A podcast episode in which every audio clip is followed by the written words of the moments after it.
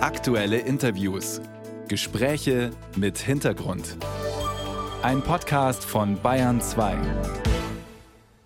Corona an sich ist für viele von uns eigentlich kaum noch ein Thema. Bei den Folgen der Pandemie, da schaut's schon anders aus. Da gibt's viele Fragen, die uns umtreiben. Werden zum Beispiel jetzt gerade aktuell die Impfstoffhersteller in den laufenden Prozessen zu Schadensersatz verpflichtet werden? Oder wie geht's den Kindern und den Jugendlichen, die zwei Jahre lang kein normales Schul- und Sozialleben hatten? Wie geht's den Familien, die daheim auf engstem Raum klarkommen mussten? Oder den kleinen Unternehmen, die nicht arbeiten durften? Und hinter all diesen Einzelfragen steht eigentlich eine Kernfrage. Was hätte besser laufen können? Was müssen wir unbedingt lernen für die Zukunft? In Deutschland hat sich ein Teil der Wissenschaftsgemeinde zusammengeschlossen, um die Aufarbeitung der Pandemie einzufordern, aber auch voranzutreiben. Bisher wurden dazu zwei offene Briefe veröffentlicht, der zweite erst vor wenigen Tagen. Darin zeigen die Forscher und Forscherinnen auf, wie sie bei der Aufarbeitung vorgehen würden. Man kann das nachlesen unter pandemieaufarbeitung.net. Professor Johannes Hübner ist Kinderarzt und Infektiologe am Haunerschen Kinderspital in München und er unterstützt die Initiative.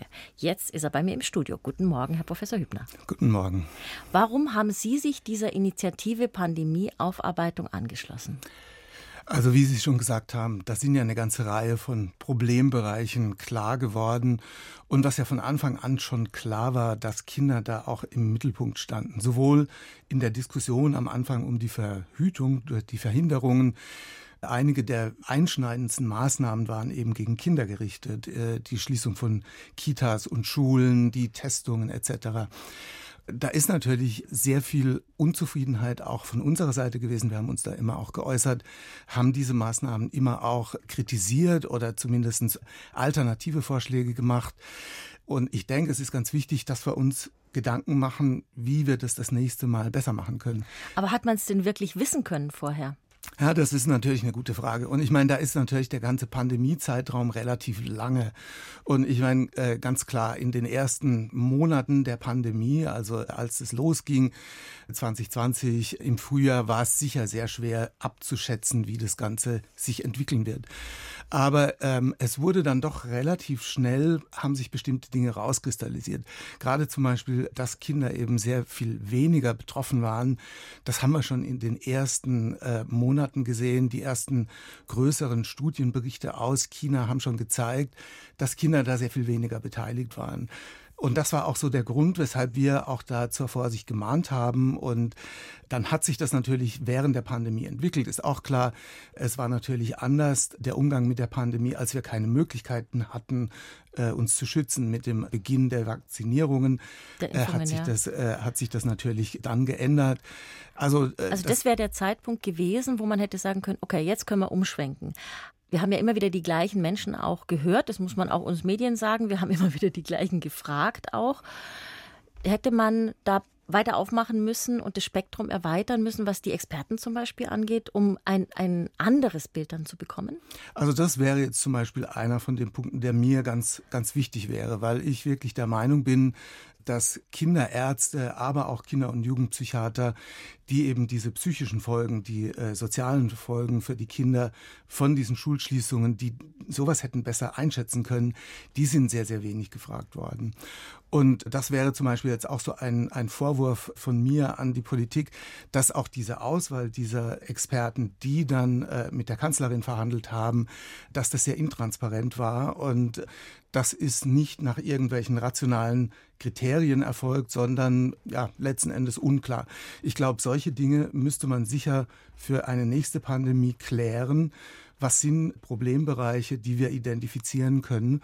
Und dann brauchen wir dafür auch Spezialisten. Haben Sie versucht, da zu intervenieren und eine andere Stimme zu sein? Also wir sind da immer wieder auch, wir haben eine ganze Reihe von Stellungnahmen, auch Leitlinien äh, geschrieben. Wir sind immer wieder auch mal von der Presse, von äh, Zeitungen, aber auch vom öffentlichen Rundfunk gefragt worden. Aber jetzt in diesen offiziellen Runden, die es eben äh, im Bereich der Politik gab, haben wir eine sehr untergeordnete Rolle gespielt. Und ich meine jetzt, die Kinderärzte sind das eine. Was wir jetzt jetzt eben sehen, ist die Kinder- und Jugendpsychiatrie. Also viele der Folgen, Suizidalität zum Beispiel, das wären Dinge gewesen, da hätte man zum Beispiel auch diese Gruppe sehr viel früher einbinden müssen. Das habe ich überhaupt nicht gesehen. Nun ist es so, dass wir ja bereits viel jetzt über gerade diese Folgen, die Sie angesprochen haben, berichtet haben.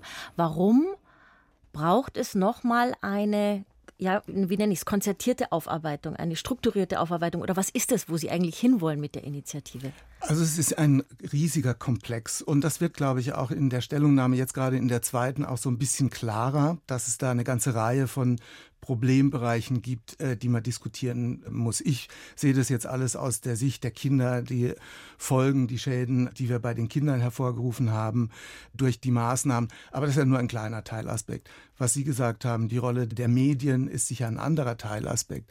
Aber es geht natürlich auch, und das ist da auch erwähnt, es geht um die Institutionen, die wir ja zum Teil haben, wie wir diese Institutionen eingebunden haben, Jetzt auch aus meiner Sicht zum Beispiel gerade die STIKO als eine Institution, die eine wichtige Rolle spielt in so einer Pandemiesituation, die, das haben wir ja alle mitbekommen, auch von der Politik angegriffen worden ist, wo die Politik versucht hat, Einfluss zu nehmen auf eine unabhängige Expertenkommission. Das sind, glaube ich, auch alles Dinge, die aufgearbeitet werden müssen. Es sind bestimmte Institutionen, die wir haben, nochmal das IQWIC zum Beispiel genannt, viel zu wenig eingebunden Das Institut worden. für Qualitätssicherung, das ja unabhängig auch arbeitet und dem gemeinsamen Bundesausschuss zuliefert. Welchen Beitrag können denn nun diese Fachleute, die sich jetzt hier aus der Wissenschaftsszene zusammengeschlossen haben, für diese Initiative Pandemieaufarbeitung zu diesem Prozess leisten? Was denken Sie? Also was zum Beispiel an dieser Gruppe halt ganz äh, attraktiv ist, die ist sehr breit aufgestellt. Da sind Menschen aus ganz, ganz unterschiedlichen Bereichen dabei. Und ich denke, das ist das, was wir brauchen. Wir brauchen eine interdisziplinäre, sehr breit aufgestellte Gruppe. Ich glaube, es ist wichtig, dass das aus der Wissenschaft kommt. Und das sind eben im Prinzip hauptsächlich Wissenschaftler, die sich da zusammengesetzt haben. Man muss auch sagen, wir als Gruppe fordern die Einsetzung von einer solchen solchen Kommission. Wir sagen jetzt nicht, wir sind automatisch Teil dieser Kommission. Es geht uns darum, darauf hinzuweisen, dass wir das machen müssen. Dass es nicht vergessen wird. Genau, Ende, ja. und die Problembereiche zu identifizieren. Wie kriegen wir es hin, in einer neuen Krise klüger und gleichzeitig, wenn ich Sie recht verstanden habe, auch menschlicher zu reagieren? Darüber habe ich gesprochen mit Professor Johannes Hübner, Mitunterzeichner der offenen Briefe der Initiative Pandemieaufarbeitung. Danke für das Gespräch. Vielen Dank.